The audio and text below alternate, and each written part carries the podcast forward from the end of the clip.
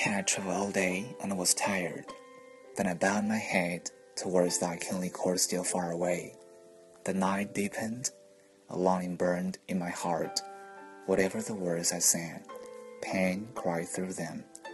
For even my song thirsted.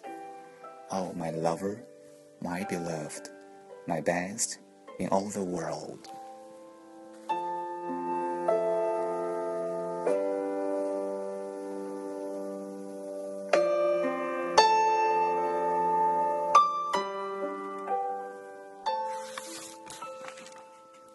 When time seemed lost in darkness, thy hand dropped its scepter to take up the lute and strike the uttermost chords.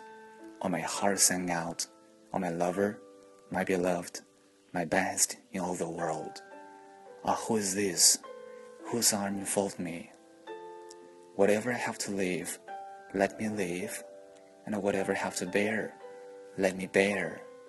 Oh, let me walk with thee. Oh, my lover, my beloved, my best in all the world.